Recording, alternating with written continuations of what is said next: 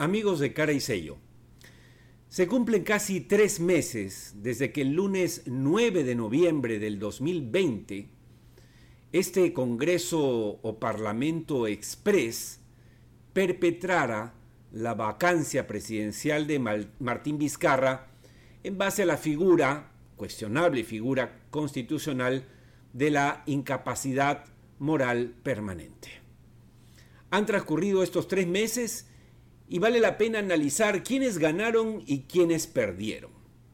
No solamente efectivamente este Congreso nos metió en un callejón oscuro y nos puso de presidente al impresentable Manuel Merino felizmente por cinco días, aunque tuvo que correr sangre para que saliera del cargo, también nos puso frente a la presidencia a Francisco Sagasti, un hombre de cualidades y calidades indiscutidas, pero con muy poca experiencia de gobierno, lo cual ha quedado reflejado en la última encuesta aparecida en estos días, donde se muestra claramente la caída de 58% de aprobación a 21% de aprobación, obviamente por el pobre desempeño que viene mostrando hasta ahora Sagasti, a pesar de todos sus esfuerzos, frente a la pandemia y a la crisis económica. Entonces, pensemos, ¿qué hubiese pasado si este Parlamento no hubiese vacado a Martín Vizcarra. ¿Qué sería de Martín Vizcarra hoy? Estaría en la presidencia de la República, no llegarían las vacunas, tendría que meternos de nuevo a, cuarentena, no habrían las, eh, camas UCI que se prometieron, no existirían los hospitales que él creía que se podían instalar, eh, seguiríamos en recesión y seguiría cayendo el empleo.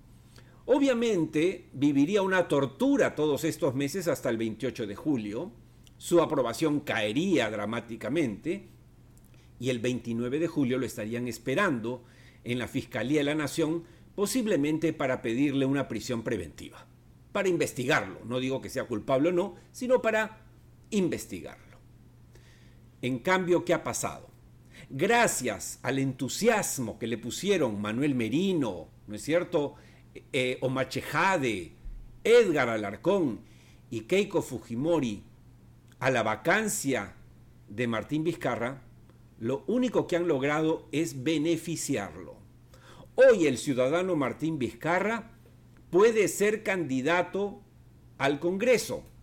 Hoy Martín Vizcarra no tiene que preocuparse sobre si llegan las vacunas o no, si hay recesión o no, si cae el empleo o no, si aumenta la pobreza. No. Su única preocupación ahora es candidatear al Congreso. Pero ojo, lo más probable es que sea el candidato más votado para el próximo Parlamento y como consecuencia de ello, Martín Vizcarra resulte siendo el presidente del Congreso de la República que asume el 28 de julio de este año. Miren ustedes cómo es la vida, miren ustedes cómo cuando los políticos no saben hacer política, pueden terminar creando un problema mayor a lo que ellos creían. ¿Cómo pueden terminar perjudicándose?